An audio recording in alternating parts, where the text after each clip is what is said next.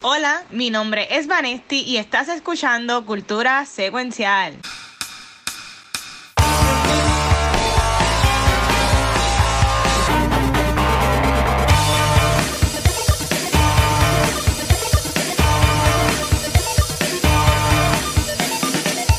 Corillo, saludos y bienvenidos a otro episodio de Cultura Secuencial. Mi nombre es Vanesti y hoy estamos celebrando tres añitos de cultura, así que un aplauso porque de verdad que estar aquí tres años no ha sido fácil, pero mira, vivitos y coleando, Corillo. Pero hoy venimos con un episodio súper, súper bueno, como toda la semana. Pero antes de comenzar, yo quiero que mis escorpiones y mis subsidios se presenten. Hueva, que es la que hay. Sop Chizo Wings. wow. Eh, como siempre, yo no puedo seguir eso. Es que esto es injusto. Así es que no se, la pone muy, se la pone muy arriba. Chizo, Chizo eleva la, the bar too high. Nada, aquí Cabucho Graham. Yo no sé qué personaje soy hoy. Estoy, me, estoy enfermo, así que pues breguen conmigo. Yo, yo, soy un Fat Raiden. Yo podría ser. Oh. Ah, eh, tú botas electricidad. Con los, ojos, con, los ojos, con los ojos blanquitos. Dímelo, Aldros.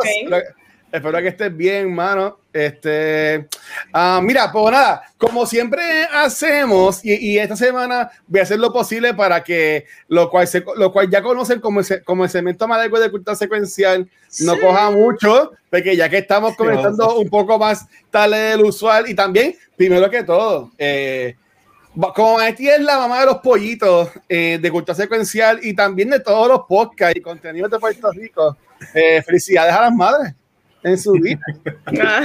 Ay, yo pensé, okay, mira, lo dijo correcto. Así que felicidades, Vanesti, y felicidades también a todas las demás madres en su vida. La madre de cultura, se podría decir, pero no soy madre.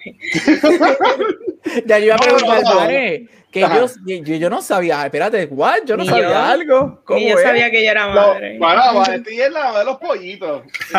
es, lo que es cultura secuencial y también los demás podcasts de Puerto Rico. Digo, Gracias eso está dicho por, por, por, mí. Mira, dice aquí meta vez, el gabocho de hoy está borracho.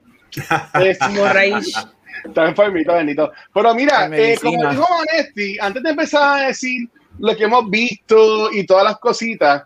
Eh, nosotros el 9 de mayo del 2018, perdón, el 8 de mayo del 2018, nosotros grabamos, y cuando digo nosotros, pues eh, me refiero a Vanesti, Gabriel, Ángel González y yo, grabamos el primer episodio de Cultura Secuencial en la tienda de, de Metro Comics. De qué Mundo me veía, qué bella me veía. Mira, y de Mundo Bizarro en Dio Piedra eh, que, que, Luis y la gerencia de Mundo Bizarro nos dejaba grabar ahí, aunque la tienda estaba cerrada en esos momentos. Así que en verdad que brutal. ¿sabes? Eh, no es cuando estrené el episodio, porque el episodio estrenó días después, en el 11 de, de mayo. Eh, pero en verdad que gracias a todo el mundo que estos tres años nos siguen apoyando y en verdad que está brutal. Yo podría decir que me veía más flaco, porque seguro está igual de bonito que ahora. Este, más joven, más joven. Pero, pero, pero ya, exacto, más, más jovencito, más jovencito. Buenamente, gracias a todo el mundo por todo el apoyo. Y ya, tres años llenos de, de mucho contenido y muchas experiencias. Así que, verdad, gracias a todo el mundo por todo eso. Pero para ir al tema de la semana, esta semana yo vi, vi varias cositas, al fin. Sé que llevo varias semanas diciendo que no he visto casi nada. En verdad que ya, ya me estaba haciendo tanto el Watcher este, pero estoy volviendo otra vez a mis raíces. Y vi una cosa que Shizon no va a hablar de ella este, ahorita, que yo me, puedo también meter un poquito, pero voy a enfocar mi parte en lo que es esto de Washington Watcho, en que yo vi esta película que yo, yo quería hablar de ella aquí en Cultura, pero honestamente cuando la vi no me encantó y se llama eh, Without Remorse es una película basada en la novela de Tom Clancy que sale Michael B. Jordan. Este, y está en Amazon Prime Video. Y honestamente, Corillo, si ustedes la han visto. A mí no me encantó. Ya, parece ver hoy domingo. Sí, mano, toma acá hoy domingo. Saludos. Saludos, bro. Eh, ¿Ustedes vieron esta película o les interesaba ver la película o la han pichado o no sabían que ha salido? No la voy a ver. Yo tampoco. Yo tampoco. Mira, pues qué bueno que no lo van a ver. Este, yo honestamente siento que he perdido horas de mi vida, este, porque la película es larga, pero en verdad que la película para mí es un boquete, en mi opinión. Ya, ya, sí.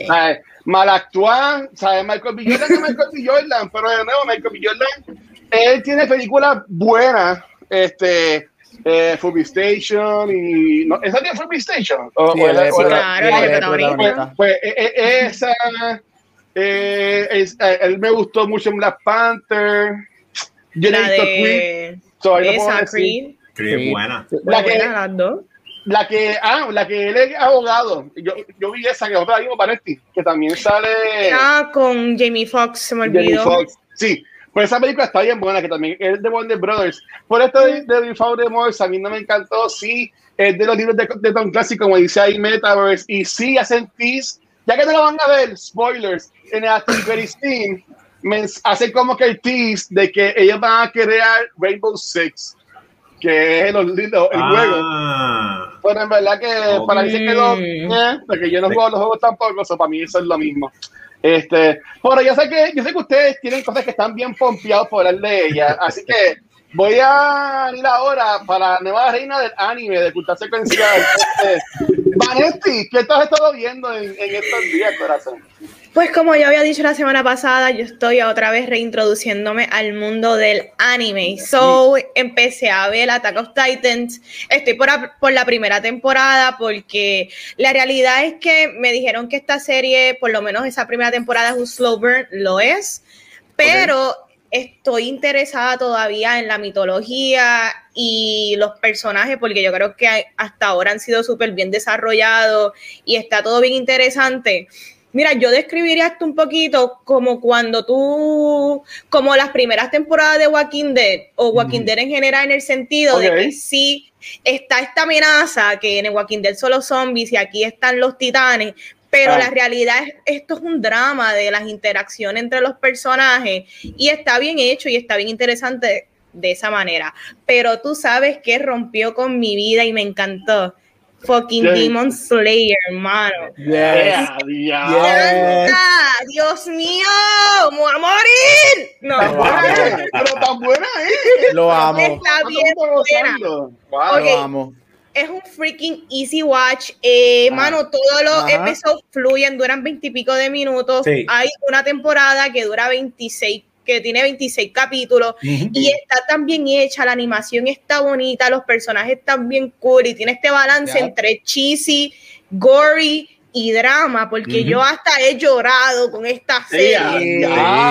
So, eh, está buenísima, entonces yo la terminé en dos días para prepararme para la película y la película está, pero está brutal, me encantó la movie, este yo te diría que ha sido de las mejores películas así de animada de, de, de, de un anime que yo he visto, o sea, que siempre hacen estos spin-offs de movies. Uh -huh. A mí me encantó, para mí está súper bien hecha, igual que la serie, lloré, me reí, la acción sentí, la amenaza, y para mí está bien cabrona esa película, así que véanla porque está en Puerto Rico. Eh, tengo entendido que los de Luzca Film la, la trajeron y, uh -huh. y, veo que ellos son los que están como que introduciendo más el anime en Puerto Rico, trayendo estas películas, trayendo películas sí. coreanas también. Que uh -huh. qué cool, este, hay que apoyarlo porque si tú eres fanático de esto y está esta compañía que está trayéndote las movies, mano, aprovecha, vete a verla, no la pirate.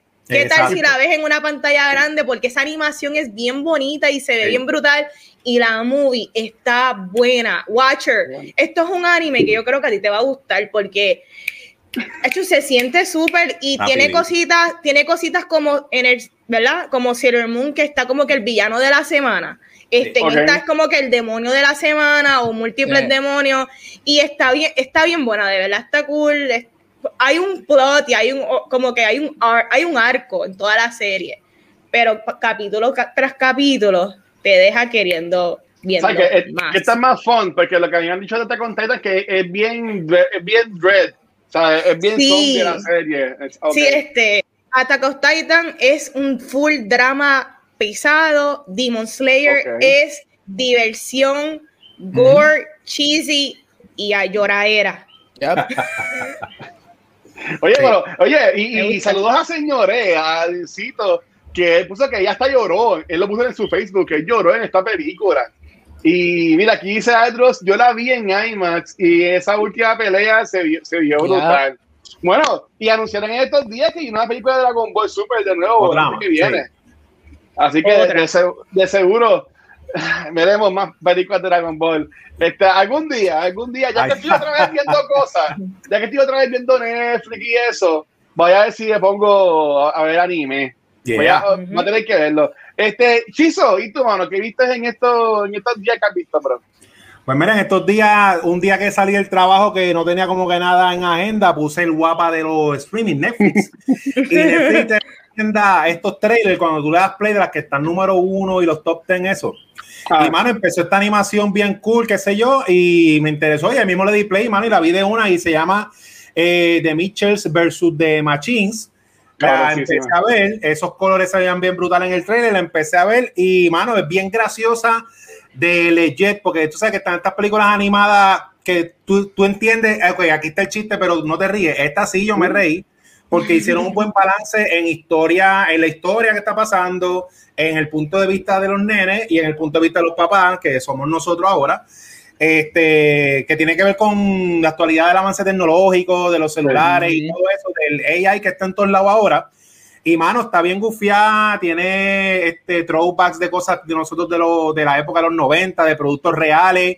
Este, en Rotten Tomatoes está 98 fresh y es como que esto vino left field para mí. De, la nada. Y la película es legit, legit, eh, bien buena, pero que la sorpresa más grande que me llevé, porque eh, es que el head of story es un boricua que se llama Guillermo Martínez. Y yo conozco a Guillermo hace un montón de años, no es que lo conozco hace un montón de años, pero yo trabajé con él hace un montón de años cuando estaba con Martín Gaudí, que nosotros hicimos un proyecto para el payaso Remy, que nos pude, que él nos contrató oh, para hacer unos cómics, porque él hacía unas obras de teatro y los nenes, le regalaba al nene la obra en versión cómic, pues yo era el que la pintaba. Pues Guillermo creo que era uno de los, de los ilustradores y yo me acuerdo que en el Facebook, este, estoy en el Facebook y, sale la foto de él y entrevista y entrevista. Y, ah, mira, porque Guillermo trabaja en eso. Y de ahí hice el clic y yo, espérate, por eso es que. Y me metí en el Facebook. Ah, mira, sí, sí. Y él es el Head of Stories de ahí de, de Sony Animation. Así que, mano, le escribí que la película está bien nítida y todo. Le, nada, está ahí, está bien gufiada, bien legit. Y como tú dices, me enteré también después que es de los productores de Lego Movie y de Spider-Verse. Y mano, y aunque Soul reconozco que es buena como historia, que tiene calidad, Sony le está comiendo los dulces en animación porque ese balance de entretenimiento y buena historia, Lego Movie, Spider-Verse y esto, está, es un buen balance porque como te digo, Soul me encantó, pero yo no la voy a ver otra vez, yo no quiero llorar más. Exactamente. Esta película yo la voy a ver, antes de, si la vamos de esto, la voy a ver otra vez. No, mira, y yo te quería también la vio, pues yo quería mencionar para hacer hincapié lo que está diciendo ahora de, la calidad de la película. Para mí que Sony Animation, ellos son como que los cool del salón. ¿Sabes? Eh, Pixar son los nerditos, Disney son los que sacan buenas notas, que hacen cosas bien, bien chulas, bien bonitas. Pero yo veo a Sony Animation como que los cool, porque ellos, ¿sabes? Son bien lindas las animaciones, pues le ponen como cosas adicionales que no es normal que tú veas. Por eso que a mí me encantó tanto Spider-Man Into the Spider-Verse. Y en verdad que esta película, yo la vi porque Chizo puso que la vio en, el chat. Gabriel puso, yo la vi que también. Y entonces a mí se me fue. Yo tuve esta semana, creo que fue el martes y sin internet. Y cogí la iPad y me puse a ver Netflix. Y de coño, déjame esta película. Y en verdad que bueno, me encantó. Ya a los 15 minutos in, yo puse un mensaje en el chat de que yo, yo amo esta película. ¿sabes? verdad que no, cuando la vea, si te vas a que, mira, yo le escribí esto a mi sobrina y ella tuvo como una manera, porque yo le envié un clip de la película. Eh, que cuando, nada, no todos en el episodio de esta película en un par de semanas, pero es que los perros hablan. Tú puedes, tú como humano puedes escuchar cuando un perro habla y el perro dice, I am dog, pero como que yo jodido. y es algo tan estúpido. Pues yo una pavera, que esta se la envié, porque mi sobrina tiene el celular ahora y me textea y me llama cuando se oh. La grande, sí, mano. Este, pues yo, yo, le dije, ah, te viste esta película y así, yo la di con mi hermana y yo, ah, la vas a ver y si la estoy viendo y sabes, te va a gustar. Y después yo le envié el video y ya riendo así, yo como una pavera de todo tanto. es verdad, veanla. A mí me gustó un montón y qué bueno que pues hay alguien boricua este, esté trabajando en esto. Este, y alguien en verdad boricua, no como hace el boricuazo, que es que el vecino de que limpiaba el patio ah. conocía a un puertorriqueño, no, ¿sabes? Es una persona que en verdad es puertorriqueña. Eh, ¿Tú quieres, ibas a ver esta película, Gabriel? ¿O vas a esperar a cuando.? Ustedes lo dijeron todo, la película está ah. tremenda, fue un surprise. Este, ustedes saben cómo yo soy con los awards. Yo espero que ya estoy pensándolo para el año que viene. Y hasta el momento, si esta película no entra, yo no. no. Aparte de Luca de Pixar, que yo creo que va a ser la big contender, yo no veo algo mejor que esto. Este, así que veremos a ver. Este, y yo no voy a decir mucho más de porque ustedes lo dijeron todo. La película es excelente, Vane, te va a encantar, es súper buena. Pero algo que dijo Chizo, Pixar está, y yo amo Pixar, yo siempre voy a hacer ah. un Pixar stand porque las películas de Pixar te destruyen, te destruyen el corazón y whatever, pero Pixar está en un flux, Pixar últimamente para mí en lo personal no ha tirado cosas, Está en Netflix, ahora está, en Netflix. Este, Pixar últimamente para mí no ha tirado cosas extraordinarias. Yo no fui fan. A mí Soul es fine. Este, la de los hermanos, fine. Este. Eh, Onward estuvo buena. yo no dije que está mala, dije para mí está fine. Este, so, Pixar tiene que. Tiene, Pixar. Es momento de que Pixar pare y en vez de tirarnos cuatro películas cada año, vuelvan a hacer lo que hacían. Y es que te tiraban una película cada tres o cuatro años, pero cuando salían esas películas te volaban la cabeza. Y si Pixar quiere mantener ese dominio que tiene en animation, tiene que coger un break y reestructurarse, este, porque Sony está viniendo in strong, bien strong. Eh, a, mí me gustó, yo la pongo por encima de Soul, esta película. Fácil. Sí. En, verdad, en verdad, en verdad. Sí. Este, mira, eh, aquí una pregunta meta, pues, este, con una pregunta que también se puede hablar en el West Spotlight, pero vamos a tirarla ahora. Meta vez pregunta, hablando como los locos, Gabriel, ¿por qué las películas animadas de DC no entran a los premios? Porque ahí han hablado, porque ahí han habido muchas muy buenas. Las películas de DC son, y todos sabemos que las películas animadas de DC son otra cosa. Lo que pasa ah. con las películas de DC, yo, yo voy a contar eso de dos maneras. La primera es que las sacando lo que es awards por un momento, las películas de DC nunca tienen wide releases. O sea, las películas de DC nunca son straight to DVD o las ponen en streaming.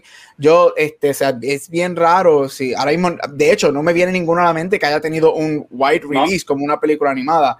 Este, eso, eso es lo primero. Son, ¿Cuál fue? La de la de Joker, la de este Killing Joker. Killing, Joker, llegó a Puerto Rico. Es la única que yo he visto que llegó a Puerto Rico. Pues ahí empezando, las películas animadas de, las películas de los Oscars, las películas animadas es la categoría que tú esperas que las películas hagan dinero. Este, eso, eso es lo primero. Y lo segundo, este, o sea, DC es más niche, más, o sea, es un nicho, DC obviamente es mucho más hardcore, más violento. Este, so yo no, todavía no, he visto, eh, la academia como que no se ha ido por ese breakthrough de DC, pero yo diría que mi punto de vista es que no tienen wide releases la gente no las ve. La gente que ve las películas de DC son los fanáticos de cómics, fanáticos de superhéroes, fanáticos de DC, pero no son mainstream movies. yo diría que esa, porque estoy contigo que han habido películas que sí se han merecido estar en esa categoría, pero nadie las ve. No son wide releases. Esas películas no las tiran para el cine nunca. Va, Vanetti, es que Chupacabra, si tú este, vives en Puerto Rico o no, mano, este yo creo que es Michael Nasty. Si no me equivoco. en Puerto Rico.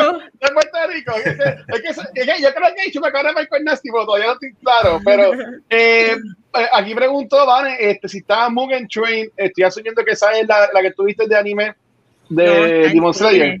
Sí, eh, digo, o sea, la serie está en ah. Netflix y está en Crunchyroll, pero la película está ahora en los cines de Puerto Rico. Yeah. Ok, ok, ok. Este, supuestamente estaba en el Play Store de PlayStation. Ah, bueno. Ah. pues, no sé, pues, no sé. Pues, yo, yo, la voy a ver hoy, la voy a ver hoy obligado, sí. Este, Gabriel, ¿y tú, mano? Para pa irnos ya con los segmentos. ¿Qué sí, porque, porque, porque entonces este segmento no iba a ser largo, según Luis. Eh, I'm sorry. no, no, es triviando, triviando. No, mira, yo voy rapidito, este, porque el show mío sí no es tan widely seen. Este, esta semana, bueno, el domingo pasado, hoy sale el episodio número 3 este, el domingo pasado estrenó el tercer y último season del show Pose, este, que fue un show que comenzó hace ya cuatro años. Este, este es el tercer y último season que después de dos años por fin lo tenemos, porque pues se supone que salió el año pasado, pero pues todos sabemos lo que pasó, así que se atrasó. Este, nada, es un show que si conoces la historia, hizo historia porque es el primer show en la historia de televisión de tener un, um, the main cast, la mayoría son personas trans, la primera vez que eso se ve. Este, los, todos los actores principales son personas o afroboricua o latinex o negras este, este, creado por Ryan Murphy, pero él, se ha echado para un lado, solamente él está ahí en nombre, quien está corriendo el show son personas trans como Janet Mock y todo, este, y Ángel Canales, que es un boricua que escribe y dirige el show también, uno de los showrunners.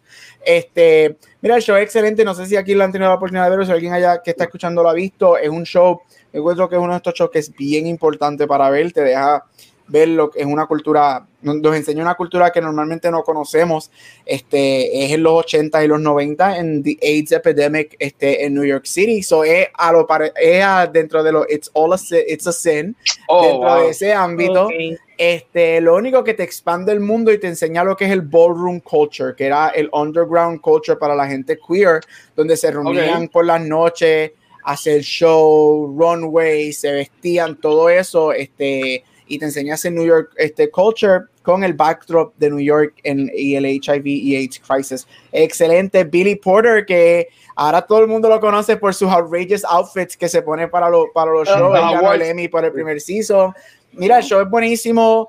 Este, está en FX. FX ahora tiene el partnership con Hulu, se lo pueden encontrar en Hulu al otro día que salen. Si no le han dado la oportunidad, si no lo han visto, se lo recomiendo. Sí, hay episodios que son fuertes, pero es un show muy bueno, es un show actuado de una cosa cabrona y para mí el simple hecho de que tenemos un show con su mayoría, con su cast este, mayormente trans, es algo que para mí se debe apoyar, este, pero el show como tal es muy bueno, así que en algún momento tienen la oportunidad de verlo, está en FX, este, pero bien excited, este season es más corto, iba a tener originalmente cuatro seasons, pero COVID decidieron terminarlo temprano, pero estos dos primeros episodios estuvieron buenos, vamos a ver qué pasa hoy con el tercero, pero te estoy excited con el show, es muy, muy, muy bueno. FX lleva años que me la está súper duro como, como canal y, y lo que trae, ¿sabes? Into the Shadows, vimos Death. Ah, sí. Eh, yo quiero ver. Eh, tienen este Fargo. ¿sabes? Yo quiero ver qué va a pasar con FX, porque FX para mí cogió el nombre que cogió con Ryan Murphy cuando Ryan Murphy empezó American Horror Story. Ahí fue que FX, pero ahora FX es Pose, si no me equivoco, es el último show de Ryan Murphy con ellos. Ahora Ryan Murphy obviamente está con Netflix. Netflix. Este, eso yo quiero ver, aunque sí FX no es que Ryan lo único que tiene, porque como tú dijiste Fargo, In the Shadows, pero quiero ver qué, qué FX hace sin, sin los 400 shows de, de Ryan Murphy. Atlanta, pero Atlanta ya llevamos como tres años sin ese show. están grabando ahora mismo, la Kingston se, se está poniendo en su Instagram que está grabando. Yo lo sigo a ver, fue. Bueno, ok, pues ya, mira, no, no les cumplí a Laura, nos tenemos un poquito más de lo usual, pero Vanetti, ahora sí, es todo tuyo. wow. Media hora exacta, así que arrancamos rapidito con Chizo, que viene con unos blue cheese domingueros. Cuéntanos, ¿qué es la que? Yeah. yeah, mira, gracias por ese intro, Son Janetti, siempre con el Fatality Ready para todos los Disney haters. Vamos allá. Mira, este, el primer estreno es una película hermosa del 2003 que llega en 4K que se llama Big Fish. Esta película trata de un frustrado hijo interpretado por el mejor actor del mundo, dicho por el Watcher, Iwan, Iwan McGregor, quien trata de diferenciar los hechos de la ficción de la vida de su padre en sus últimos momentos de vida. Esta película es dirigida por Tim Burton, ¿verdad? Que yo lo considero como un poeta visual, así que promete ser este, un deleite en 4K por la alta definición. No trae suplementos nuevos, sí que son las mismas entrevistas de archivo del casting y el director del Blu-ray original, pero está en 4K upgraded. El segundo estreno preparándonos para Rápidos y Furiosos. Llega de Sandra Bullock y el señor amado por el internet, Keanu Reeves, Speed en 4K también. Aquí, mira, tú tienes que coger la ama hacia, hacia, Plaza Las Américas, pero cuidado que no baje de 50 millas o explotamos todos en canto. Así lo tiene que evitar este policía joven y una pasajera intrépida que se apodera del volante del vehículo de este transporte público. Los suplementos especiales, ¿verdad? Aparte de las entrevistas, es que hacen énfasis en las escenas de acción y traen un video musical de Billy Idol. ¿Se acuerdan de esa época de los 90s que siempre incluía el video musical promocionando la película? Oh. está ahí, este, como la campaña de promoción. Pero el estreno grande de la semana es una película que la discutimos aquí en el episodio 144 de Cultura Secuencial y es Judas and the Black Messiah, que aquí este, eh, seguimos estrenando, seguimos con, la, con el tren de que se siguen estrenando películas ganadoras de los Oscars a semanas de, del evento, como es de costumbre.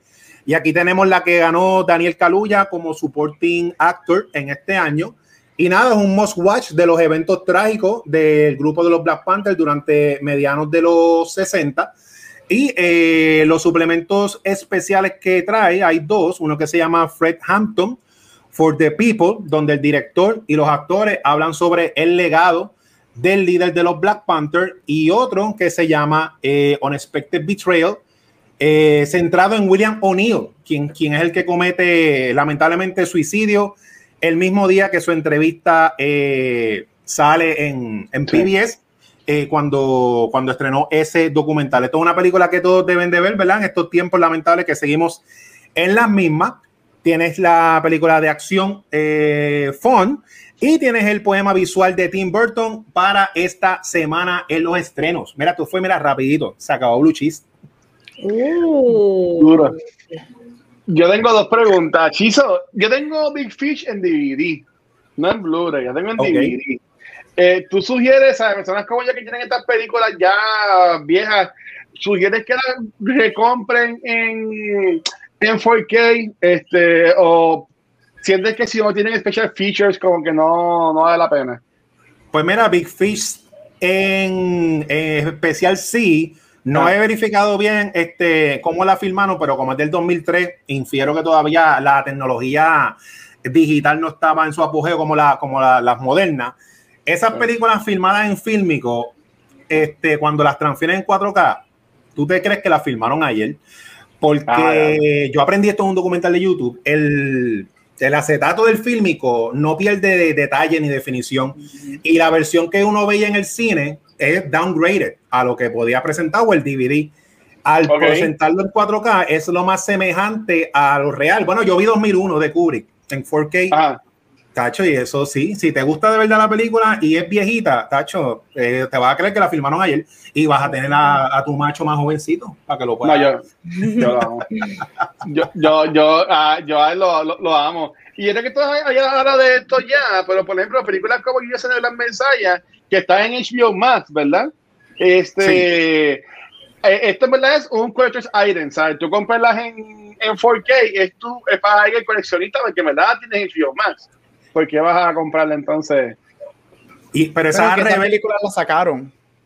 Ya ayudas no ¿Ah, está sí? en HBO. Sí, la, oh. el, el, partnership con Warner Brothers es 30 días. Es un mes. Ya, ya, Pero, pero esas películas, fíjate, al revés, porque esa, lo que, esa película Judas, lo que pasó ah. con Parasite, y hay otras películas que son, ¿sabes? Que no son así comerciales, ah. salen primero en Blu-ray porque Judas no salió 4K. Y creo que después, siete meses después, depende, vuelven y las tiran en 4K si es que la gente la, la pide.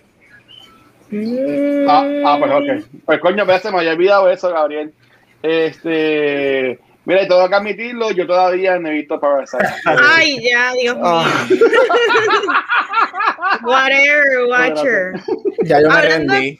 Mira, hablando de ah. Parasite, este es bien bueno porque el que viene ahora es el más que le molesta que Luis, el Watcher, no vea las una película que ganó el freaking Oscar como Best Picture. Así que da mucho cuéntanos como Award eh, ah, Es lo correcto. Por el momento pensé, dijo, ah, porque Parasite, porque ahora viene el parásito más grande de cultura secuencial. ¡Eh!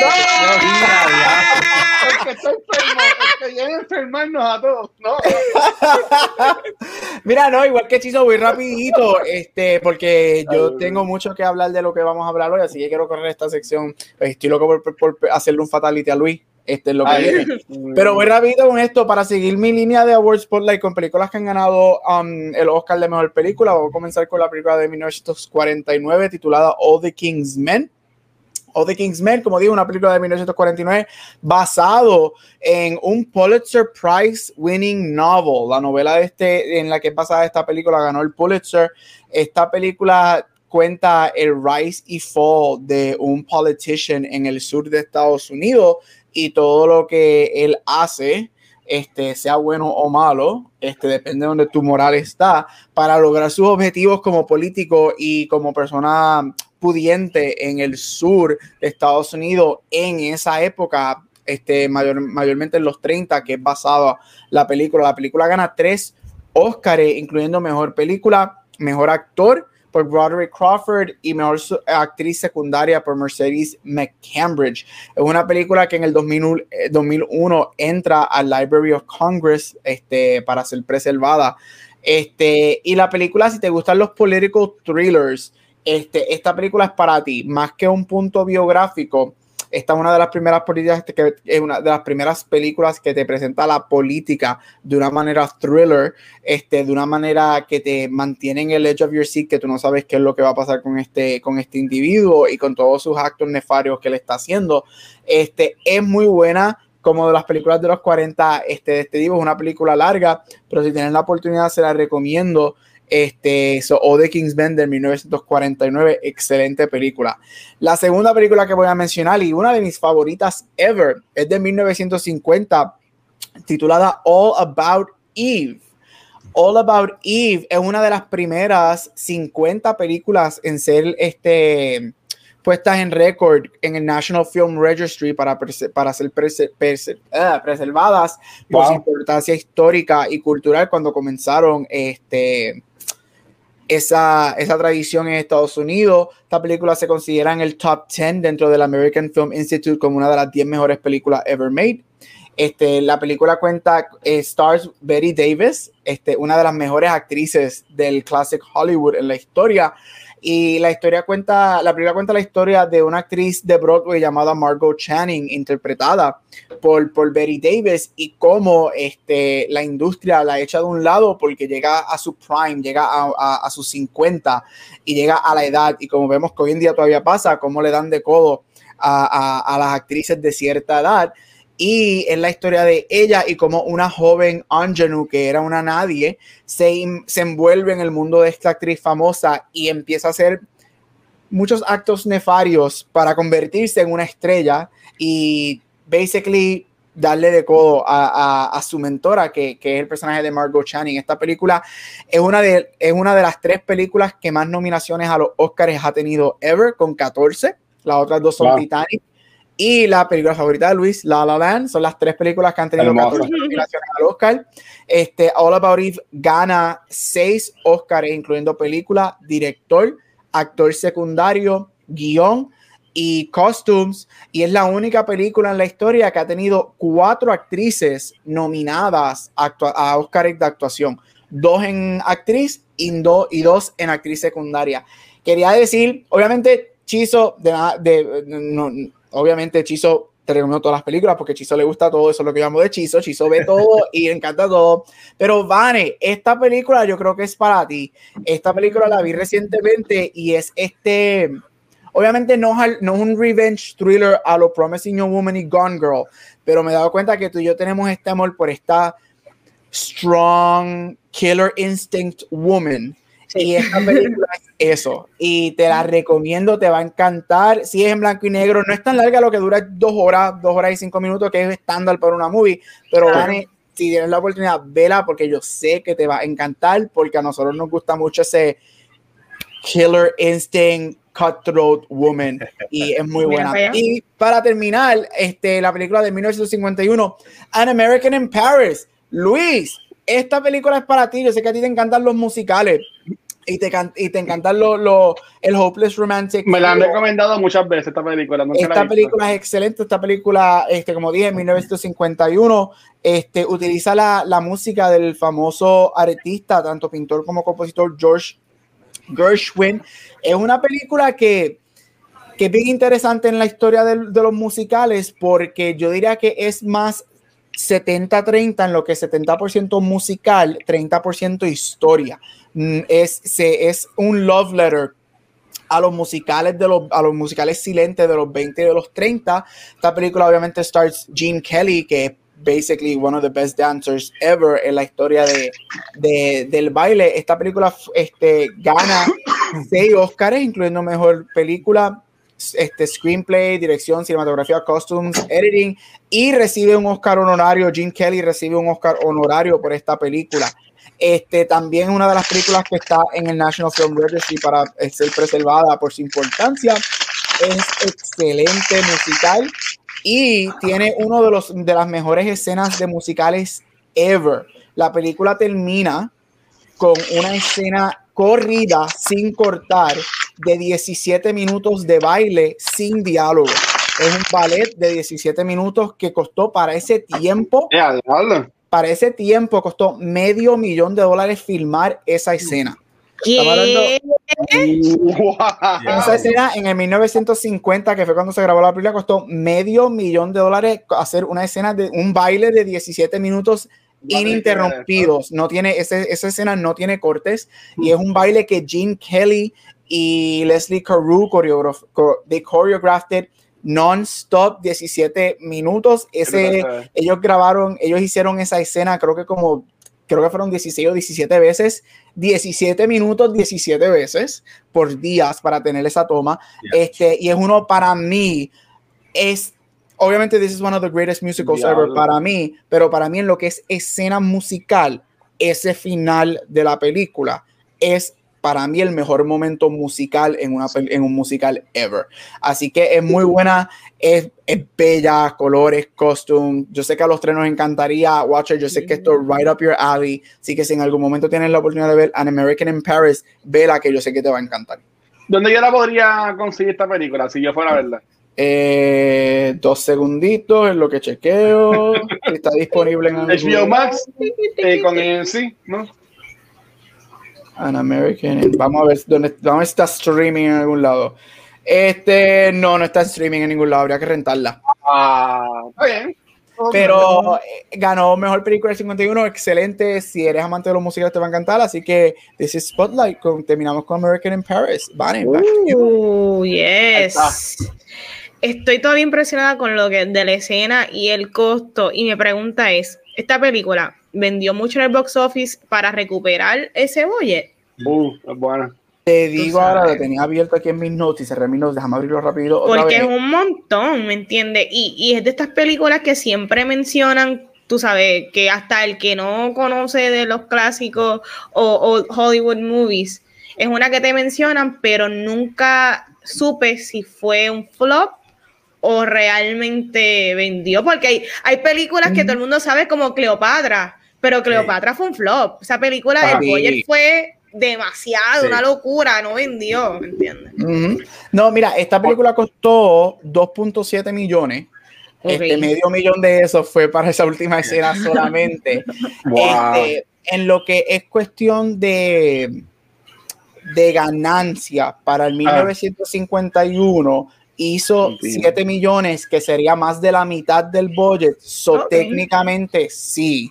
Recuperó. Eh, recuperó, recuperó, y hizo dinero para el estudio. Acuérdate, en el 51 las taquillas valían, yo no sé, 60 chavos. Este, hizo el doble. En, porque para el tiempo de los 40 y los 50, el doble de una película se consideraba lo que era successful. Si hacía una película por un mm. millón, dos millones es un box office smash. Es un blockbuster para esa época. So, esta película sí lo hizo. Pero sí está, está chequeando y esta película sí ha hecho muchísimo más de lo que está más en lo que es DVDs, Blu-ray y whatever que ha mantenido esa historia, pero sí, para contestar la pregunta, yes, hizo, recuperó su dinero. Voy a decir bueno. la voy a decir la De verdad que sí. Y ve, ahora gente como nosotros, ¿cuántos años después vamos a alquilarla en algún streaming service? La era moderna. Thank you, Gabriel. Así que vamos para el tema de la semana y vamos a hablar de Mortal Kombat. Llevamos como yo no sé cuánto. Yo sé que estamos un poquito tarde, pero vamos a hablar de esta movie. Y es que esto es una adaptación de un videojuego para los que no saben y los que no saben, diantre, bajo qué roca tú vives. Mira, el género de este juego es Fighting Games y la primera movie, si no me equivoco, salió en 1995, la cual para muchos se puede decir que es una de las mejores adaptaciones de videojuego a película, porque lamentablemente esto es un género que no siempre ha traducido bien en la pantalla grande. Mira, en esta movie conocemos a Cole Young, un descendiente del linaje de Scorpion, donde, pues nada, él tiene la marca del Mortal Kombat. So, nada, tenemos el gran villano que es Sub-Zero, el papi, el más duro, lo mejor de esta movie, pero hay otro MVP.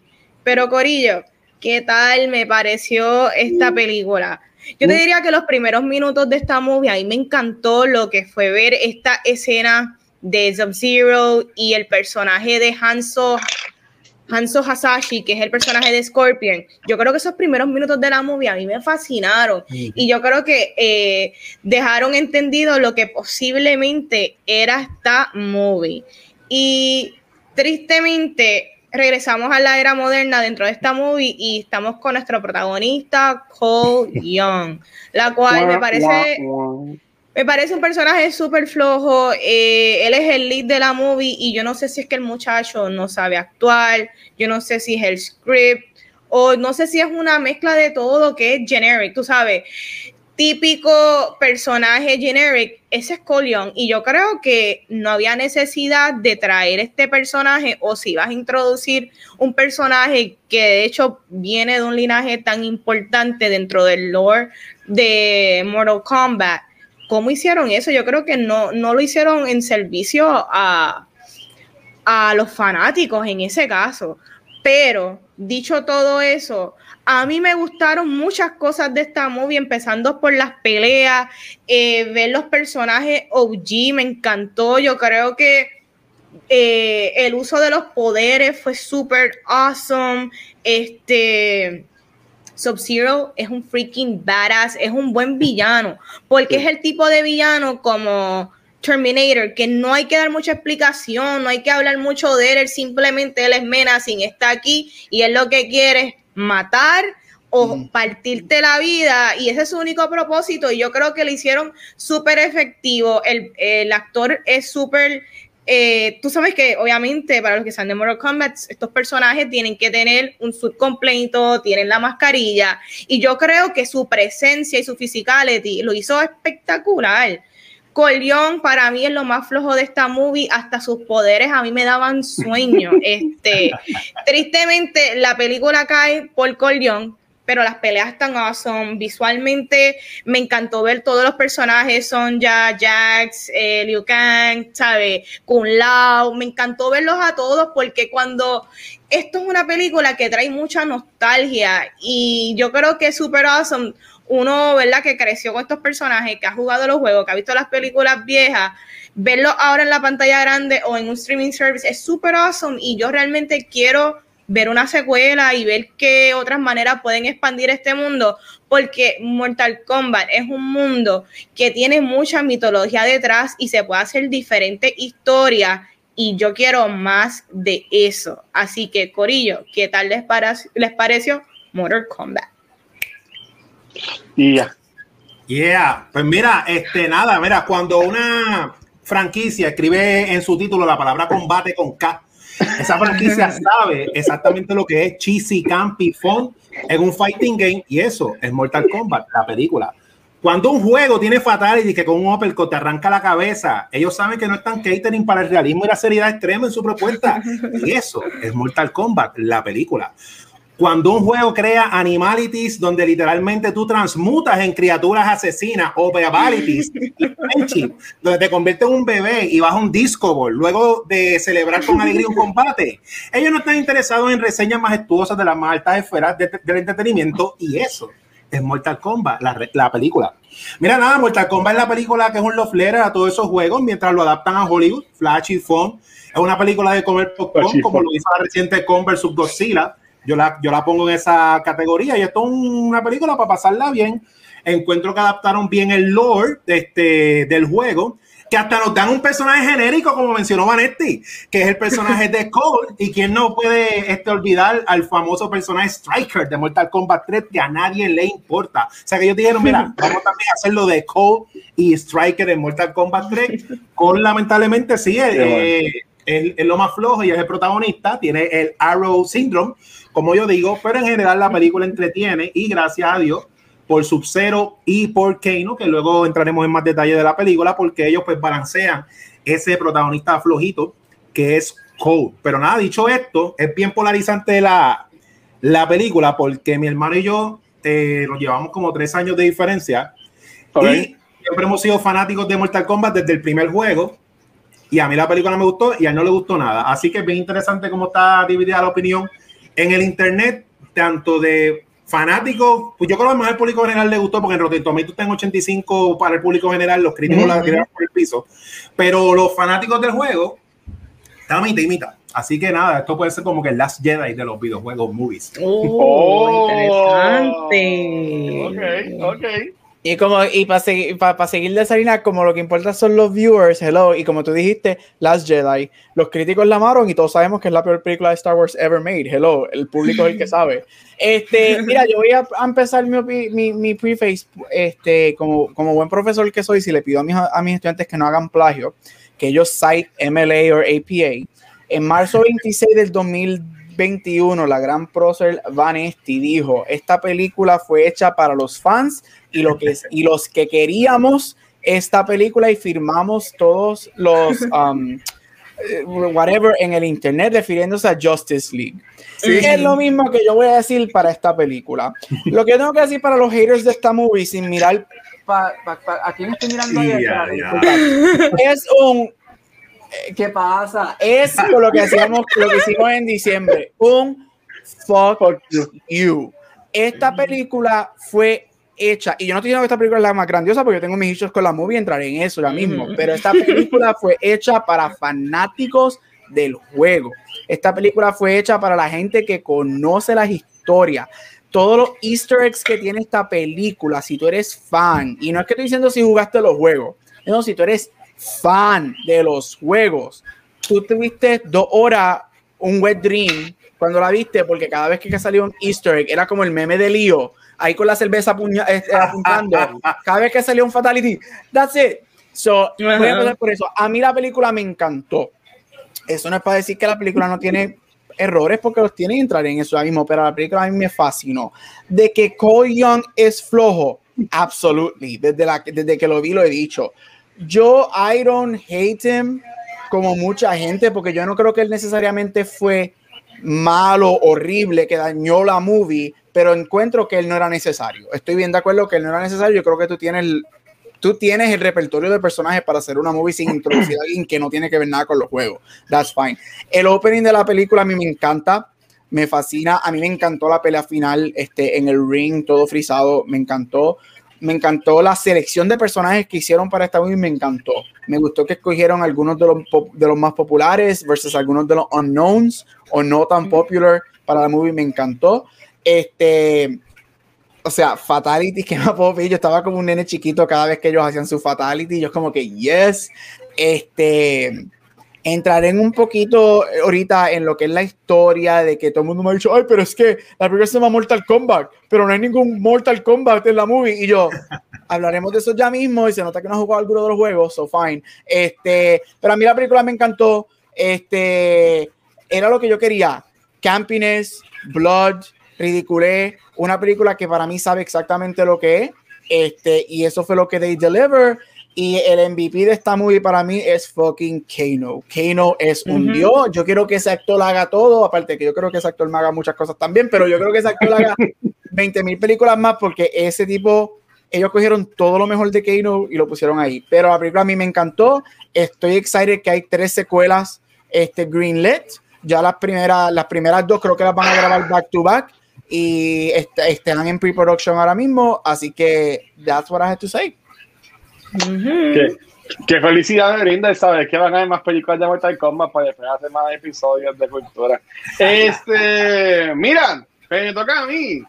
A mí me gustó mucho los primeros ocho minutos de la película. ¿Sabes? Que ellos después los tiraron a YouTube, no sé por qué diablos, este, siendo en mi opinión lo mejor de la película. Eh, a, mí me encantaría ver, a mí me encantaría ver una película enfocada en, en um, Behind, ¿sabes? Que es Sub-Zero, y en, como dijo Andy, en Hasashi, en Hanzo, ¿sabes? Yo daría todo por ver una película, eso me dio vibe de Tsushima, ¿sabes? Eso estuvo, cabroncísimo. Cuando entramos al tiempo real, en verdad que para mí fue un dud. Yo, cuando vi esta película, que para mí fue hace como un año atrás, que fue hace como un par de meses, fue que la dimos un screening. Chis y yo fuimos gracias a la gente de Warner Bros. por la invitación, como siempre. Eh, yo me disfruté que la gente que estaba en el cine, que yo entiendo que ha sido al screening que más gente ha ido, uh, y, el de Godzilla, este, um, se la disfrutó. Yo me gocé eso. Pero se acabó la película y yo me quedé igual.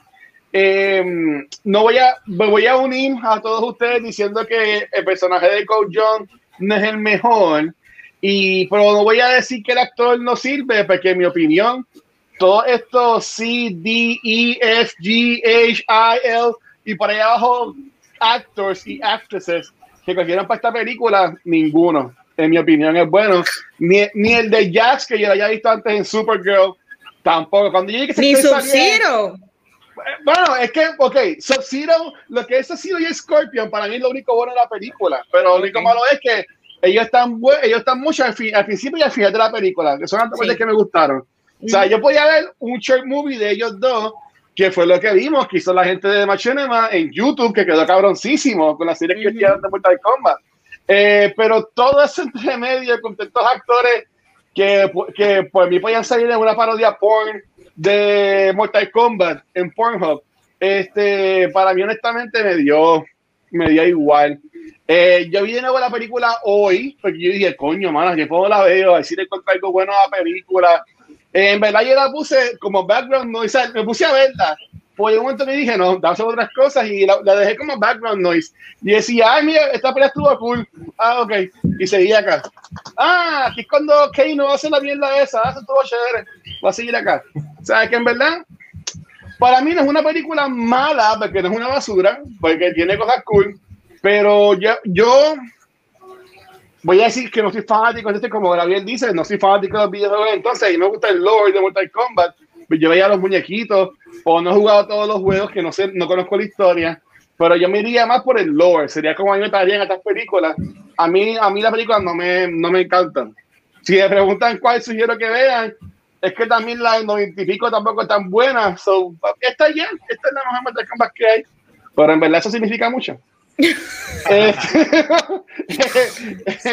Eh, eh, pero, qué bueno que la hablamos, porque yo entiendo que es algo que mucha gente la vio y sigue en mis redes sociales mismo que dijo Gabriel y, y se han dicho que mucha gente diciendo que está buena, otra gente diciendo que es una porquería, otra gente diciendo, oh, pero si tú no sabes de los juegos, pues para qué ves la película, no te Es que pues está, está cool. Está cool.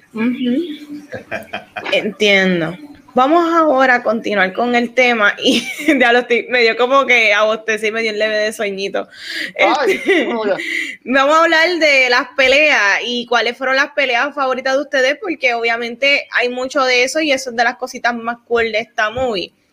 Para mí, una de las peleas que me gustaron, eh, me gustó ver el Fire Dragon de Liu Kang cuando salió el dragón con fuego. Eso visualmente es una de las más que yo dije, wow, se ve, se ve súper cool. Eh, obviamente, el Fatality de Kung Lao contra Nitara, es que se llama. Ese estuvo bien awesome con el, el hat, eso estuvo Mazukamba pura y me gustó mucho eso. Hay un montón de peleas súper cool, pero yo creo que también los chicos hablen porque yo no las voy a mencionar todas.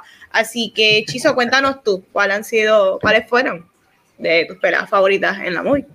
Nada, ahí nada, como, como dice el Watcher, eh, las peleas de Scorpion y Sub-Zero eh, parecía hasta otra película. Y de, que, de, que, de, que, de que yo sigo diciendo que yo no sé cómo ellos van a hacer la secuela, pero da pie para hacer spin-off, o sea, sin excusa de darle una historia completa a Scorpion y Sub-Zero en sus películas y esas peleas de ellos dos, porque es eh, como fanático de lucha libre, se siente la rivalidad de esos dos personajes en los combates, porque sí, los combates generales, pues sí, brutal, pero ellos dos tienen historia, esas fueron las más que me gustaron.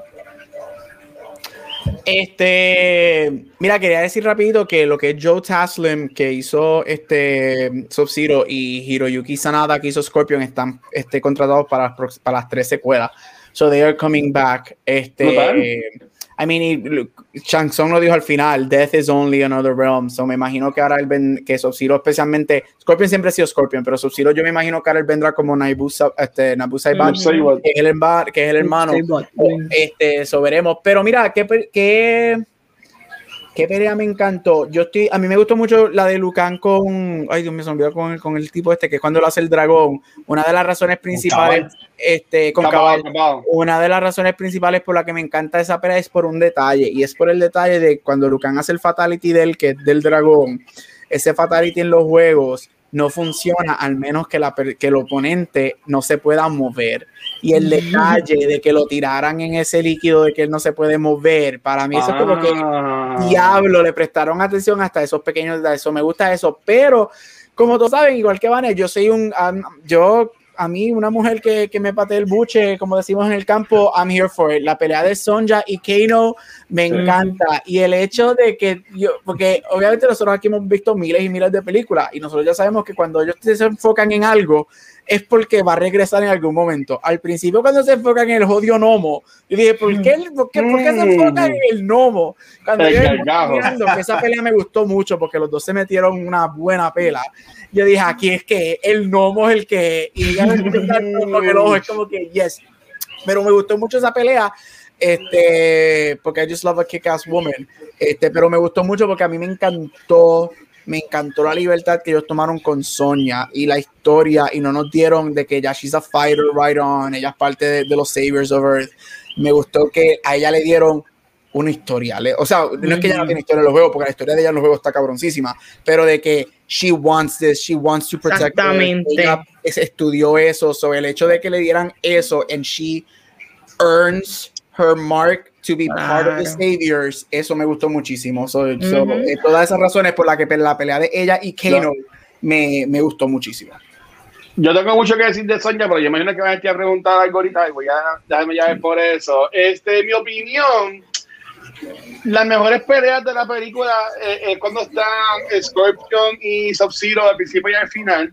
Este, e, esa pelea del principio que están ellos de humanos, eh, Bihan contra a Hanso. Este, a Hanso, gracias. Este, me gustó un montón, eh, como coge la soguita y la tira, como si fuera Pero honestamente, así de, para decir otra, porque eso ya la, hemos repetido, para mí la mejor pelea que se ve es la, es la de la secuencia, es, es Sonja con Kano. Este, Yo pienso que son de los dos personajes que más cariño le dieron este, en la película. Eh, pues entiendo que esas, peleas fueron las mejores. Todas las demás estuvieron cool, pero a mí me la pelaba. Me di porque no soy fan de los juegos. Pero a mí me la pelaba cuando Kun Lao le hace la mierda esa de sobre a Vanetti que dijera flawless victory. Como de cabrón, tú no estás peleando y te dices eso. Tú sabes, o después, o después que. es parte de los juegos. No sé, lo sé, pero hace falta. ¿Sabes qué? Claro. Claro que sí. Claro que hace falta.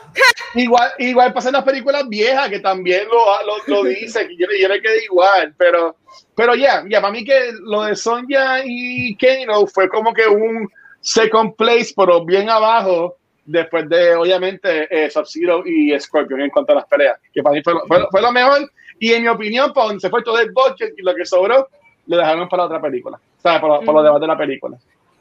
Definitivamente, definitivamente. Y pues continuando hablando ¿verdad? de la movie, quería tocar un poquito en lo que dice este Gabuch en cuanto al personaje de Sonia. Y es que eh, muchas personas están cansadas, ¿verdad? Y no lo digo para mal, pero que hacen estos personajes eh, de mujer donde simplemente ellas son OP porque sí y o hacen este, estos personajes donde de, en, cuestión de horas ya esta persona tiene unos poderes inexplicables y yo creo que hacen con ella, lo trabajan bien porque se siente que ella es parte del grupo, ¿me entiendes? Ella, ella ella, ella fits in con el grupo y todo ha sido earned y yo creo que eso es bueno porque también yo me imagino que es bien cansante y, ¿verdad? Y, y, para muchas personas ver tanto personaje de mujer simplemente poderosa porque lo es y, y es cool tener mujeres poderosas, no es que no sea cool, es que queremos la historia detrás, queremos conocer ese personaje, queremos ver cómo llegan de punto A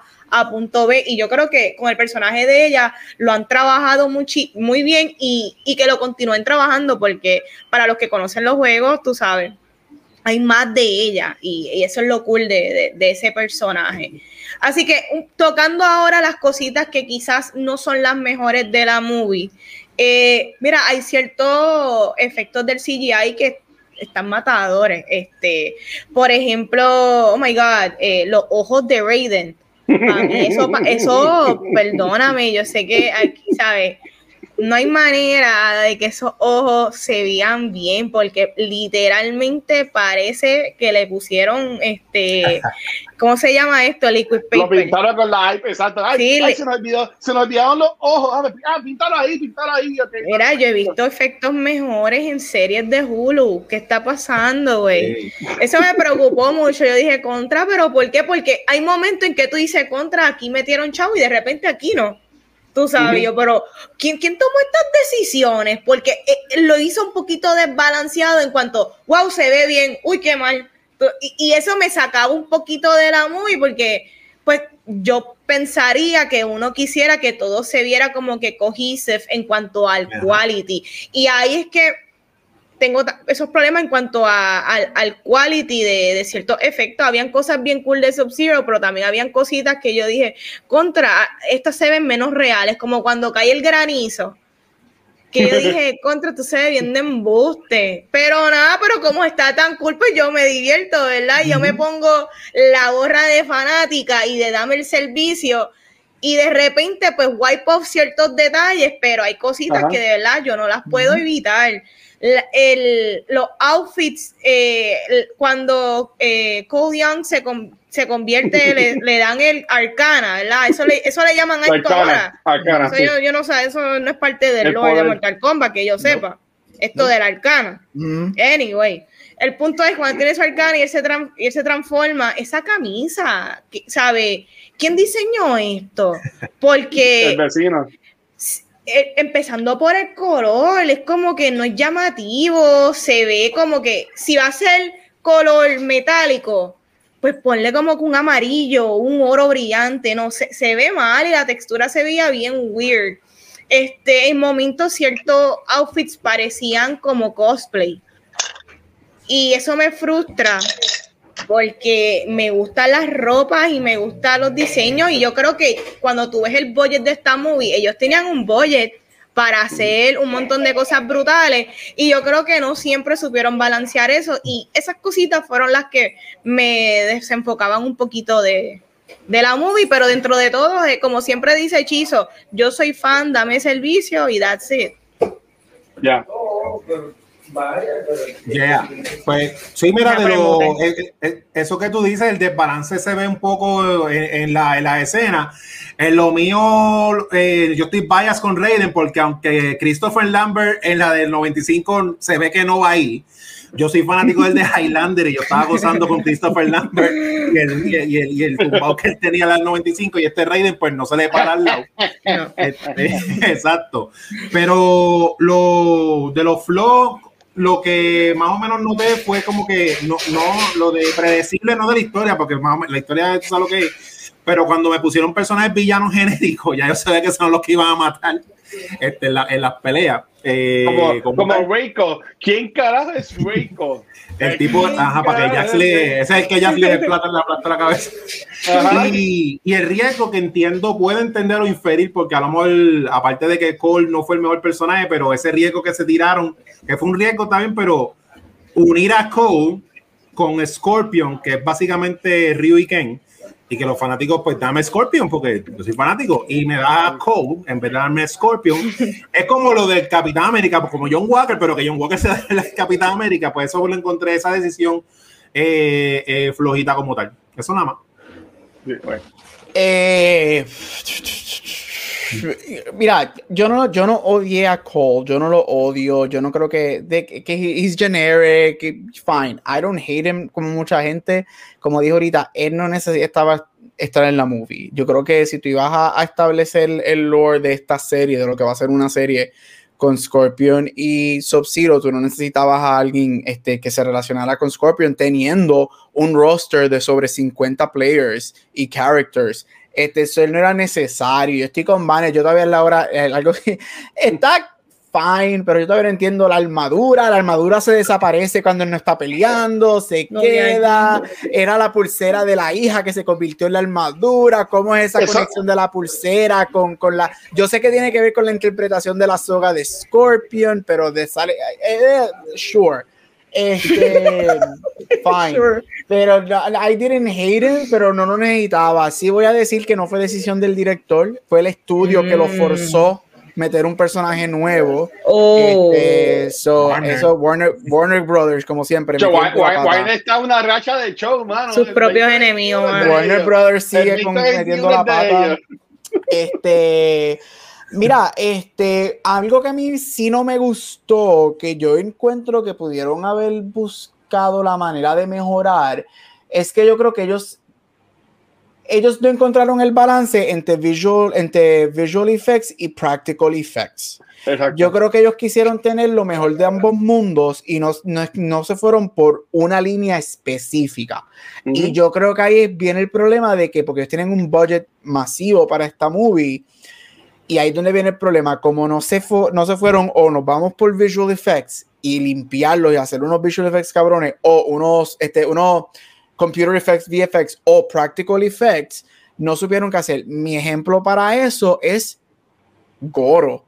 Goro para mí se veía bien mal, al punto de que yo prefiero el Goro del 96 porque es un practical effect y se ve más tripioso porque es como que uh, whatever. Pero este Goro cuando él sale, cuando sale por el barn, que yo lo veo yo, contra, es like está como 40% there. Ellos tenían como que, eh, yo creo que ahí el issue, porque tú me vas a decir a mí que si Game of Thrones no nos dio unos jodidos dragones, tú no me puedes hacer un jodido monstruo de cuatro brazos, tú me puedes hacer eso. So, ahí yo creo que, que ese es el, punto. Entonces después vi que ellos hicieron una maqueta y había alguien, ellos hicieron una maqueta de Goro, había alguien actuándolo y encima de eso fue que tiraron el visual effect de Goro. So, por eso es que yo digo que no encontraron el balance o nos vamos por practical effects o nos vamos por visual effects. So, estoy con Banner. Yo creo que los visual effects, cuando son buenos, son buenos, pero cuando son malos, eran malos. Este, y también se ve en, la, en el Fatality de Kung Lao.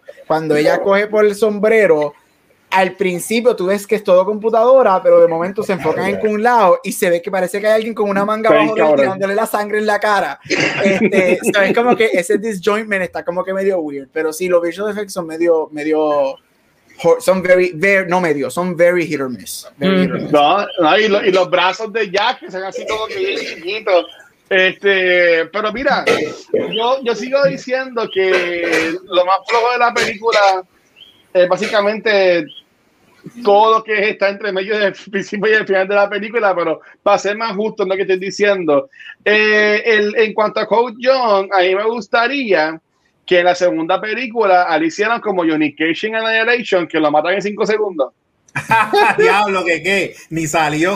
exacto, ¿sabes? Y que maten a Coach John, porque, porque ya, ¿sabes? Que vaya a buscar a, Johnny Cage allá en Hollywood y Johnny Cage lo mate con un shadow kick o lo que sea. Este, y, así pues se enfocone este Hanso y Hanso salga y entonces tengamos a Scorpion en la película, porque de nuevo, eh, dice que ya están contratados, pero Baby ya va a estar en flashbacks. ¿Sabes? La historia en sí de la película no contamos con, con, con Scorpion peleando ni nada por el estilo, ni, ni, ni Subsidio si peleando o lo que sea. Eh, otra cosa negativa que yo le encontraría, eh, y, lo, y yo sé que lo menciono ahorita, para mí que los actores y las actrices no son los mejores. Yo sé, y mucha gente me ha dicho, oh, pero es que buscaron personas que pelearan, eso no importa. Y pues ahí está el punto de vista de Fine. Pues al fanático le gustó, este, pero no todo el mundo es fanático de Mortal Kombat. Y si yo estoy seguro que si hay que pasar una película, ellos van a querer que le guste a más gente, no solamente a los que son los hardcore fans de la película. Ellos quieren a este director que esta es su primera película. Él no haya hecho nada, él haya hecho un short film solamente. Y le dan, y, y, la primera película de él es este huge blockbuster movie que es Mortal Kombat. Es como que enseña Warner Brothers. Pero, pero nada, eh, de que voy a ver la escena ahí. Ah, bendición. Felicidades. Este, a mí, yo, yo, lo que, yo lo que diría es que, obviamente, y espero que Johnny Cage casté Maybe a Miss de lucha libre, de saber quién es, que salía en, Real World Challenge, eh, y Maybe ahí para le traiga como que más chispa. Pero yo, yo quisiera ver mejores actores en, este, en esta película, porque no todo es la pelea, también hay, también hay que actuar y tenemos que encariñarnos con estos personajes para cuando estén peleando nos importe lo que están haciendo.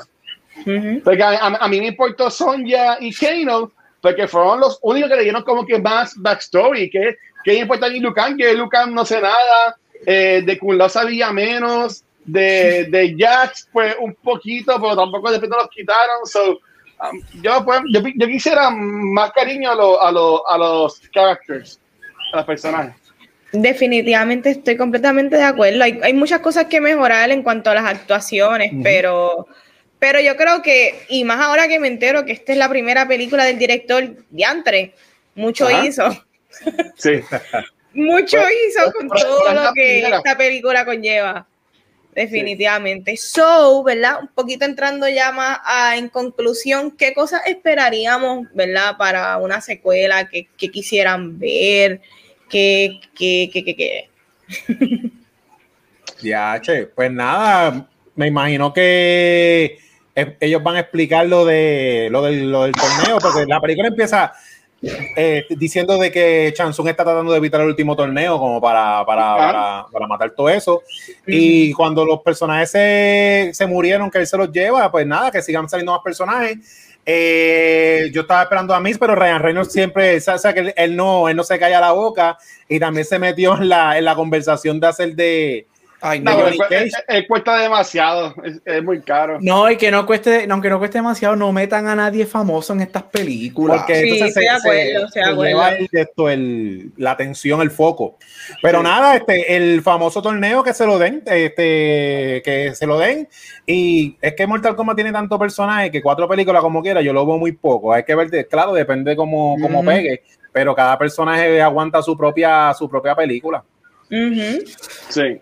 Mira, este, a mí, como dijo ahorita, a mí me gustó mucho las libertades que ellos tomaron con esta película. Y para mí, una de las sorpresas que me gustó, que yo sé que mucha gente, a la gente que no le gustó, una de las críticas que he visto mucho de esto es que, ay, pero es que nunca hubo un torneo, el Mortal Kombat nunca pasó. A mí me sorprendió eso de buena manera, porque obviamente yo entré pensando que nos iban a dar el torneo, y de momento es Chang Son tratando de prevenir el torneo. Este, luego busqué información y, y ya sabemos que en la segunda se supone que empiece el torneo. Este, y esto es un four story, un four movie arc. Este, entonces se supo, lo que se rumora es que las, el torneo empieza en la segunda mitad de la segunda, este, o empezaría, o eso es como que el, plan. Um, a mí me gustó mucho esas libertades. Yo quiero ver, yo quiero, yo quiero, a mí me gustaría ver qué personajes van a traer. A mí, por ejemplo, a mí no me molestó para nada que, trae, que, que personajes como Reiko, Nitara y hasta Cabal, que aunque Cabal es más conocido, Cabal tampoco es como un Forerunner que tú piensas en Mortal Kombat. Pero a mí me gustó que traeran esos personajes y los sacaran del medio porque nadie los conoce. Yo creo que parte de mí, a mí me hubiese encantado ver a, a Johnny, a Kitana, este, a Jade, a Sindel, a toda esta gente. Claro que sí, pero cuando tú lo piensas, son cuatro movies, como dijo Chizo, hay 20 mil personajes. Si tú nos dabas todo eso de cantazo, si nos das todos los grandes de cantazo, es como que es que vas a traer la próxima. So, me gusta que, que, que they're gonna sparse them out. Y para decir algo, vamos a engancharlo con Luis. A mí, yo no necesito, yo, Gabucho Graham, no necesito un backstory de los personajes porque yo no entro viendo estas películas para saber de dónde vienen y por qué ella dejó, ella quiere salvar al, quiere ser parte de los Sabers. Yo lo que quiero ver es sangre, poderes, pelea, monstruo, Chanson chupando souls, Raiden tirando chipil, este Lucky Paper por los ojos. eso, eso, es lo que yo quiero ver. Aparte de que, como dijo Chizo, no sabemos quiénes van a traer, cuáles son los 600 personajes que nos van a dar. Estos son solamente cuatro películas. Esto no es. Tampoco es que Marvel ha hecho la gran cosa haciendo esto, pero esto no es Marvel que ha tenido 10 años para establecer personajes. O sea, esto, es, es, esto no es eso Esto no es eso. Esto so, no me, a mí no me molesta, yo no necesito, no necesito eso, pero quiero ver qué personajes van a ser. Quiero ver el, estoy eh, en, bien interested en, en, en ver el torneo, el ver, ver, que empiece el torneo for, for the Soul of Earth, que eso es lo, lo próximo que veremos. Este, so ya, me excited por más personajes. Yo quiero ver a Kitana, que es una de mis favoritas, y a Sindel. So, tengo fe de que las veremos en algún momento. Vimos el abanico de Kitana en la película, eso fue uno de los Easter eggs que está como que yes. Este, pero me gustó mucho las libertades y quiero que cojan más libertades, porque ellos cogieron mucho del lore de, de los juegos y te dieron libertades también que a mí, a mí me gustaron. Por ejemplo, Kano para mí, ellos cogieron todo lo mejor de Kano de todos los juegos y le dijeron al actor, coge, haz lo que te dé la gana y bótate. Y él se la comió. yo quiero, quiero, quiero ver eso. Quiero ver el, el, lore como, como para establecer las movies, pero no me molestan las libertades que tomaron y me gustaría ver más de eso. Después de lo mejor de la, de la película, en, mi opinión, este Kano. Eh, que a mí me gustaría ver en las próximas películas, este, que maten a Cole John rápido para salir de él. Eh, tú mencionas al NCU, que by the way está en YouTube y en Facebook, la reacción de Gabriel, Rafa y mía cuando vimos el, el trailer de lo nuevo que viene ahora para el NCU, que estuvo súper cool. Este, lo pueden conseguir por ahí también. Um, Gabriel me dice eso y coño, ellos he hecho estas películas como no como individuales, como está diciendo Shizo, pero como que más empaquetadas, como por ejemplo, te voy a tirar una película, Sonja Jax cazando a Kano, y ahí también veíamos a Cabal, este, otra, eh, nos, metían con los clanes este, japoneses y chinos de, de lo que es entonces este, Soshiro y Scorpion, eh, o, o, sea, verlo así, otra ver a Raiden con Lucan y con Lau y otra gente, ¿sabes? Y que entonces que la, que la cuarta película fuera el Avengers, fuera entonces el, torneo. Y ahí veíamos a todo el mundo juntándose. Yo entiendo que eso estaría, hubiese quedado cool. Obviamente ya es muy tarde para, para eso.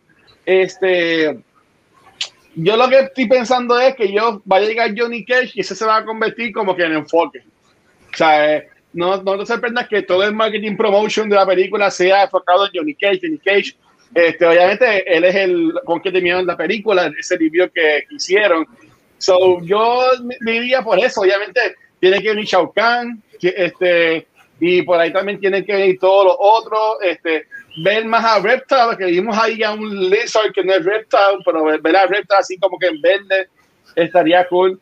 Y ver entonces qué ellos van a hacer con el personaje de Scorpion y Sub-Zero, que si están en contrato, ver cómo los van a atar, ver si, si, si Scorpion va a seguir siendo de los buenos o es simplemente va a estar simplemente para pelear con Sub-Zero y ya. O sea, ver, cómo va, eh, ver cómo ellos se las arreglan ahora, cogiendo este FIBA de la primera película para arreglarlo. Pero yo le daría más enfoque a, a Sonja, que para mí, además de Kano, porque ya está muerto, Sonja para mí fue la mujer de la película. Y Yukan, que Chamaco también salía en Power, en Power Rangers en la película, eh, darle más cariño a él, porque para mi entender, Yukan es el cheche de Mortal Kombat, tú sabes. Este, eso es lo que a mí me gustaría. Ese es el punto de vista de alguien que es fanático de los de No, pero diste un, un, buen punto de vista, Luis, definitivamente. Mira, en el caso mío, Mortal Kombat tiene tanto so a mí me encantó el juego de Mortal Kombat X que salió en 2015, ah. donde introducen personajes que son como que los nuevos. Introducen lo que es Cassie Cage, Jackie Briggs. No es que obviamente la segunda película va a ser de los hijos ya adultos de estas personas. Obviamente no. Pero quién sabe, porque como Gabriel dice, pueden tomarse cualquier libertad. y como estamos hablando de diferentes realms, que la podría ser diferentes multiversos, pueden introducir estos personajes y hasta ponerlos a pelear a ellos contra sus papás, ¿me entiendes? Hay tantas cosas que se pueden hacer súper cool porque... Está en trouble. Eh, son personajes bien brutales y súper awesome que cualquiera, lo bueno es que cualquiera podría ser nuestro próximo protagonista y eso es lo único que yo espero. Yo espero que cada película tenga un protagonista nuevo, aunque mm. sea del cast que ya conocemos o de, o de personajes que vayan a introducir en las próximas movies, pero que lo roten, ya Cole Young, ya tuvimos historia, whatever, quiero otro protagonista porque hay muchos personajes. Quizás nuestro protagonista puede ser un villano, no sabemos. De hecho, quizás en la próxima podemos conocer a Sub-Zero, ¿me entiendes? Y que se sabe. So, nada, eso, eso yo creo que es lo próximo que yo espero. Así que, chicos, mm. recomendamos la película. Ve, anda. Absolutely. Veanla, veanla. Mira, yo por último, en cuanto al, sur de Code Young, yo entendí que fue una, buena idea cool, pero que no les ejecutaron bien, porque sí, ellos te ponen en la pulsera de la nena y tú puedes pensar que la, la, armadura o el sur de Rubber que ponen después, es básicamente dejarse llevar por eso. Pero básicamente el poder del suit lo vemos en acción cuando está peleando contra, contra Goro pero después no lo vemos. Cuando su giro le mete par de puños y cantazos, nunca hemos reaccionado al sud y él usa el poder ni nada. Es como que se les olvidó poner ese poder. Es usar esto nada más. Exacto, nada más usa, es como que, no sé, para mí fue como diría Alejandro, este, lazy, lazy writing, lazy editing, lazy directing y por ahí. Este, y mira, tenemos aquí a uno de estos Patreons, dice, sí, quizás hagan un Infinity War eh, ganan el, torneo en la 2, en la 3 llega Shao Kahn porque no quiere aceptar el outcome del torneo y en la 4 un time jump post-apocalíptico. Ah, está cool. Eso es lo bueno, como dijo Vane, lo bueno que del de Lord de Mortal Kombat es que tú tienes tanto para sacar. Si tú quieres jugar con Time Travel, tú puedes hacerlo, tú puedes introducir, tú tienes los dioses, tienes a Crónica, tienes un montón de personajes que tú puedes bregar con Time Travel este, lo que dijo Vane me gustó, no había pensado en eso, que sabes tú de momento se tiran un arrow cuando de momento traen al hijo y a la hija y llega este Jackie Briggs y toda esta gente como que, oh, we're your kids, like you're dead, like cosas así. Eso eh, eh, estaría cool. Y again, esto no es Parasite, esto no es Titanic, esto no es Lord of the Rings, the King, esto no está buscando ganar el Oscar de mejor película. Todos sabemos lo que es Mortal Kombat y yo creo que ellos, basado en esta primera, ellos están bastante claros, no el 100%, pero están bastante claros en lo que ellos saben lo que es. O sea, esto es Blood, Ridiculez, CGI, este, Flawless Victory, que a mí me, a mí me encantaron esas cosas. Este, so they're doing this for, you know, for the fans y, y, esto ellos saben lo que es. O sea, ellos no, ellos no están, trust me, que ellos no están buscando una nominación al Oscar en esta película. Pero nada, Corillo, entonces ya vamos, vamos a ir yéndonos nuevamente. Gracias a la gente que está esta noche el domingo con nosotros acá, este especial de madre para todos ustedes. Felicidades a todas las madres en, en su día. Este, pero chicos, y van, ¿dónde los pueden conseguir? A mí me consiguen Instagram y Facebook como Vanesti. Y le vas a decir rapidito, si tú quieres continuar con el Mortal Kombat Fix, hay un juego bien brutal que es una aplicación y te entretiene y es súper easy, así que bájalo. ¿De la película? No es de la película, es de, de ah, juego en general, pero para la película tiraron un montón de regalitos. Oh. Uh, ok, cool, cool. Este, dilo, Chizo. Mira, me consigue con Mar Centeno, donde quiera que escuche podcast en Onda Nelda, a mí en Chizo Comic en Instagram y Twitter, Chizo en Facebook, ahí está el enlace de mi tienda de camisetas Chizo Fashion y Doctor Casco, un cómic gratis ya con 18 episodios en Instagram y Twitter. Buenísimo. Dígale, Gabriel. Ahí me puedes conseguir con mi bestie Steve en Spirit Real Podcast, los lunes en Back to the Movies, los jueves aquí en Cultura, bisemanal en Beyond the Force y en todos social media como Gabucho Graham. Tan chulo.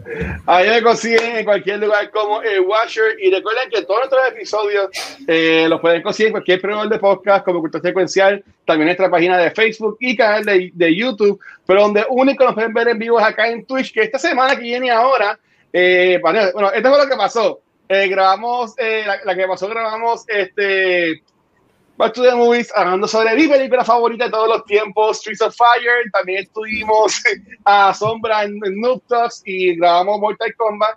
Este, por esta semana venimos mañana con The Master of Back to the Movies. Eh, vamos a tener a su Nebula en Noob y el jueves venimos con Invisible, que está el cabrón aquí en Cultura Secuencial. Y el sábado, posiblemente, este, vamos a estar hablando sobre los primeros episodios de The Bad Batch en Beyond the Force. También un millón de gracias a nuestros Patreons, que son los chulitos. Los queremos un montón. Gracias por todo el apoyo. Y recuerda que si tienes suscribir de Twitch eh, o DatBeats, tienes un par de emotes que puedes usar y poner por ahí en todos los chats que estés, también en Discord. Y está el Spoiler Nader. Así que si quieres ponerle spoiler a alguien, lo puedes, lo puedes usar en confianza. Así que nuevamente, Corillo, gracias por todo el apoyo. Son los mejores. Nuevamente, este tres años en esto, gracias a ustedes. Y nada, vámonos ya, Esteban. Despierte esto, por favor. Claro que sí, Corillo. Hasta aquí otro episodio de Cultura Secuencial. Como dijo el Watcher, la semana que viene vamos a estar con Invincible. Así que aprovecha que está en Amazon Prime. Chequéala y habla con nosotros el jueves de esto. Bye. Chequeamos, mi gente. Gracias.